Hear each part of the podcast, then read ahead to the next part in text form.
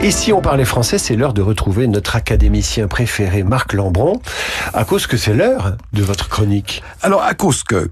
Euh, Excusez-moi, qui... ça a fait bondir les auditeurs, là. Qui est une locution conjonctive, mais qui appartenait à la langue classique, on la trouve chez Pascal, et même des, des lexicographes comme Becherel-Littré estimaient qu'elle devait être conservée, car on la trouve, par exemple, chez Baudelaire ou, ou Georges Sand. Ça veut dire que Baudelaire a écrit à cause, à cause que... que.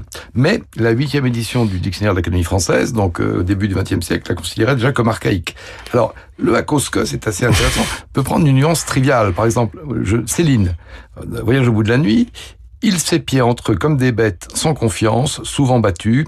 Quand ils vous parlaient, on évitait leur bouche, à cause que le dedans des pauvres sent déjà la mort. Ben ça, c'est Céline. C'est Céline. Mais en dehors de ce type d'emploi, c'est parce que qu'il faut employer. Alors, on dira, il a été condamné parce qu'il conspirait contre l'État, et pas il a été condamné à cause qu'il conspirait contre l'État, ou on dira, je n'irai pas parce qu'il est trop tard, mais je n'irai pas à cause qu'il est trop tard.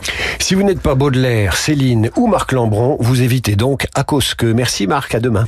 Et à demain avec euh, dire ne pas dire, euh, du bon usage de la langue française. L'ouvrage de l'Académie, évidemment.